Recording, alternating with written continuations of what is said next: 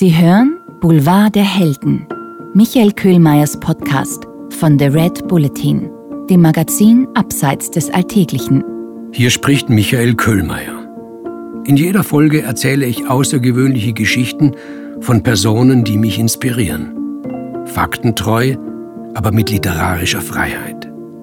Diesmal geht es um Viktor Lustig, um einen Hochstapler der mit Menschenkenntnis die ganze Welt übertölpelte. Boulevard der Helden 10 Viktor Lustig, der Hochstapler als Held. Es gibt Helden, die wir, obwohl wir uns eigentlich gegen sie empören sollten, großartig finden, weil sie uns zum Lachen bringen, weil wir ihre Frechheit bewundern und weil sie uns, auch wenn wir uns dafür ein bisschen schämen, inspirieren, weil sie uns Mut machen, gegen den Plan zu rebellieren, der für uns vorgesehen ist. So ein Held war der Hochstapler Viktor Lustig. Bekannt ist er bis heute als der Mann, der den Eiffelturm verkaufte.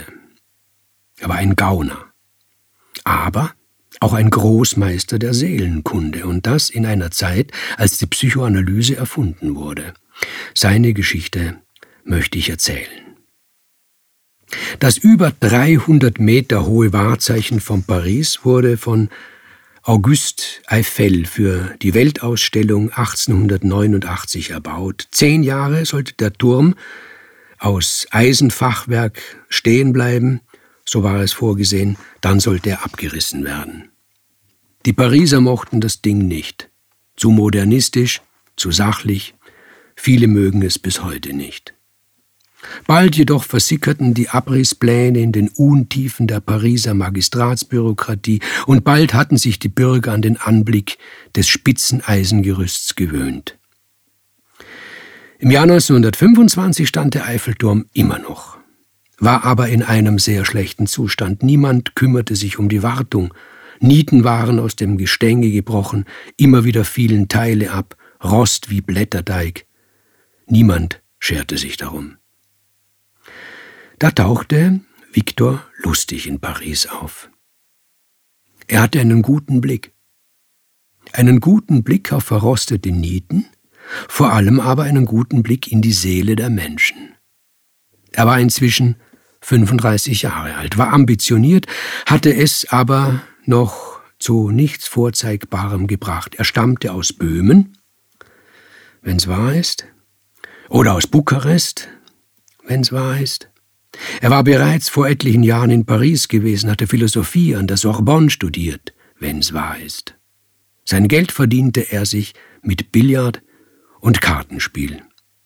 Er war auch schon in Amerika gewesen, wo er sich als Graf ausgegeben hatte und beim Versuch, eine magische Gelddruckmaschine zu verkaufen, aufgeflogen und davongejagt worden war.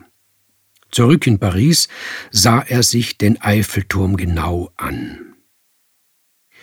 Wenn nicht bald etwas geschähe, könnte es sein, dass dieses Bauwerk in sich zusammenstürzte, also musste etwas geschehen.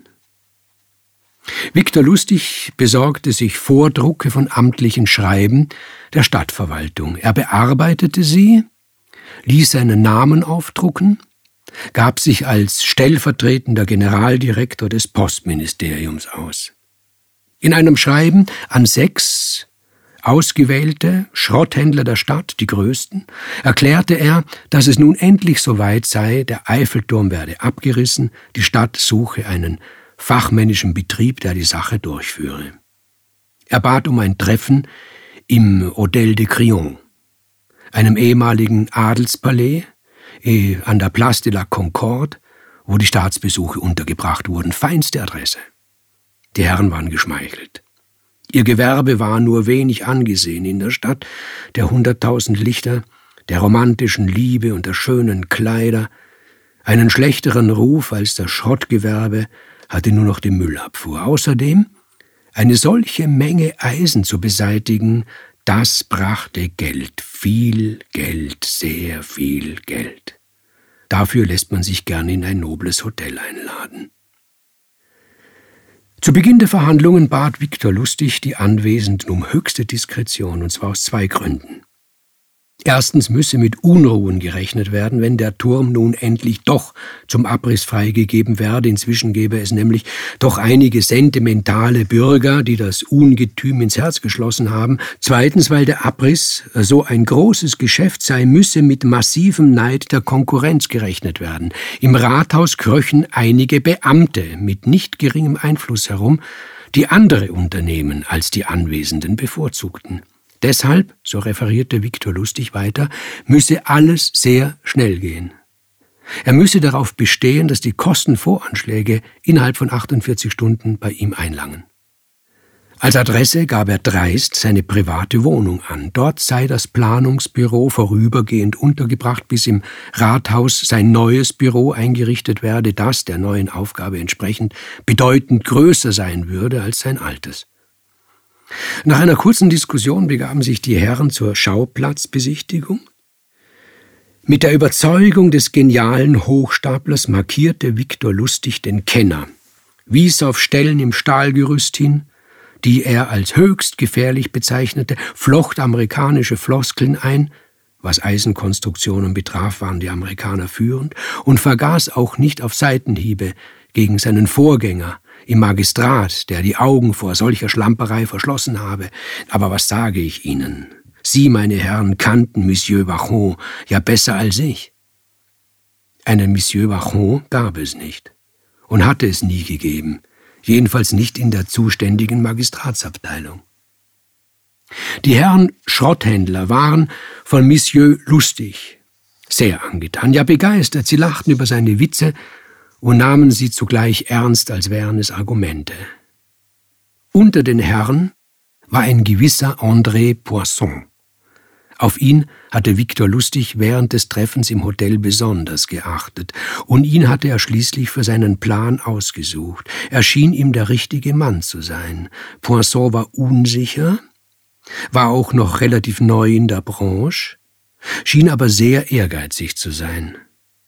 Dieser Mann fühlte sich weit unter seinem Wert geschlagen. Das war Viktor Lustig nach wenigen Worten und Widerworten klar. Und ihm war auch klar, dieser Mann hatte keine Skrupel, wenn es darum ging, sich endlich die Stellung in der feinen Pariser Gesellschaft zu erobern, die einem Geschäftsmann wie ihm zustehe. Ansehen aber konnte nur mit Geld errungen werden. Bescheidenheit und Leistung zählten in Paris nicht viel. Adel in Wahrheit gar nichts mehr. Also bat Victor Lustig Monsieur Poisson, den zu allem entschlossenen und dennoch schüchternen, zu einem vertraulichen Gespräch. Unerwarteterweise brachte dieser seine Frau mit. Madame Poisson war nicht nur klug, sie war auch sehr misstrauisch. Und sie hatte ein realistisches Bild von ihrem Gatten. Sie traute ihm nicht zu, dass er ohne ihre Hilfe das Geschäft machte, das das Geschäft seines Lebens werden sollte. Sie wollte sich diesen stellvertretenden Generaldirektor des Postministeriums genau ansehen. Und nun zeigt sich das hochstaplerische Genie des Viktor Lustig. Das Genie unter den Menschenkennern. Er änderte den Ton der Unterhaltung. Nicht mehr klar, laut und fachmännisch sprach er, sondern leise, kriecherisch, süß, lamentierend. Ob die Herrschaften sich ungefähr vorstellen könnten, was ein Beamter wie er verdiene, ein Mann mit so viel Verantwortung. Außerdem habe er eine anspruchsvolle Frau zu Hause und eine leidende Schwiegermutter und so weiter. Ein bisschen etwas vom Leben wolle ein Mann wie er ja auch haben, nur ein bisschen und so weiter. Madame Poisson kam gerade heraus zur Sache. Wie viel? Noch vor ihrem Mann begriff sie, dass der stellvertretende Generaldirektor korrupt war, dass er Schmiergeld haben, dass er mitschneiden wollte. Und diese Tatsache wischte ihr Misstrauen beiseite. Dem Beamten ging es in erster Linie doch nicht um den Eiffelturm, der war ihm doch wie den meisten Parisern egal. Es ging ihm um den Schnitt, den er bei seiner Verschrottung einstrich. Der korrupte Beamte war ein Standard. Auf den konnte man sich verlassen. Genau diese Reaktion hatte Viktor lustig berechnet. Er hatte den Charakter der Frau blitzschnell durchschaut und seine Strategie geändert und sie auf ihren Charakter zugeschnitten. Sie musste er gewinnen und sie gewann er. Der Handel wurde abgeschlossen. Der aus 7000 Tonnen Eisen bestehende Eiffelturm gehörte von nun an dem Schrotthändler André Poisson. Die Vermittlungsgebühr ließ sich Viktor Lustig in Bar und in Dollar ausbezahlen. 50.000 und ward von da an nicht mehr gesehen. Als Monsieur Poisson mit seinen Arbeitern und seinen Werkzeugen vor dem Eiffelturm aufmarschierte, um das Ding zu demontieren, wurde er festgenommen und wegen Erregung öffentlichen Ärgernisses angezeigt. Der Betrüger war längst nach Wien abgedampft. Er saß in den Kaffeehäusern und den Frühstücksräumen der internationalen Hotels und las die dort aufliegenden französischen Zeitungen, ob von dem Fall berichtet wurde und wie berichtet wurde, ob die Kühnheit und Intelligenz des Schwindlers gelobt wurden. Er fand nichts, nicht einmal eine Randglosse, nicht die kleinste Notiz, absolut nichts. Warum? Monsieur Poisson schämte sich so sehr, dass er auf eine Anzeige verzichtete. Victor Lustig war enttäuscht. Jeder Künstler wünscht sich, dass sein Werk gewürdigt wird. In den Ohren des Hochstaplers klingt Empörung wie Applaus. Gibt es keinen Applaus, war die Vorstellung misslungen. Also das Ganze noch einmal von vorne. Es gab ja noch andere Schrotthändler in Paris. Warum sollte es unter sechs weiteren nicht noch einen Poisson geben? Er änderte sein Äußeres. Nicht einmal seine Schwester hätte eine gehabt, würde ihn erkannt haben. Er fuhr nach Paris, nannte sich nun Emile Legoux, fälschte abermals Briefpapier, diesmal eines einer privaten Baugesellschaft, die eine Konzession für den Bau einer Metrolinie besaß. Wieder lud er sechs Firmen aus der Schrottbranche ins Hotel de Crillon ein. Aber die Polizei wartete bereits vor dem Gebäude, der Hochmütige war diesmal zu hochmütig gewesen. Erwischt haben sie ihn wieder nicht. Victor Lustig entkam und floh über die Dächer von Paris in die Vereinigten Staaten von Amerika. Dort, so hieß es, habe er den berüchtigten Al Capone übers Ohr gehauen, wenn es wahr ist. Vielleicht saß er zwischen seinen Geschäften irgendwo in New York oder Chicago in der Lobby eines Hotels und las in den französischen Zeitungen von dem Mann, der den Eiffelturm verkauft hatte und beinahe zweimal verkauft hätte.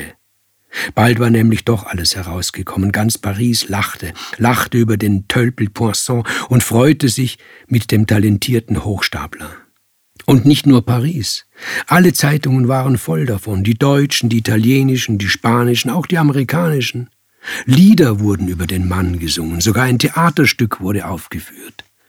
Noch lange Zeit inspirierte Viktor Lustig die Verwegenen und Frechen, die Träumer und viele, die hoch hinaus wollten. Ich hoffe, die heutige Folge hat Ihnen gefallen. Hören Sie beim nächsten Mal wieder zu und lesen Sie meine neue Kolumne Boulevard der Helden in der aktuellen Ausgabe des Red Bulletin Magazins. Hat dir unser Podcast gefallen? Dann freuen wir uns über deine Bewertung und noch mehr, wenn du uns weiterempfiehlst.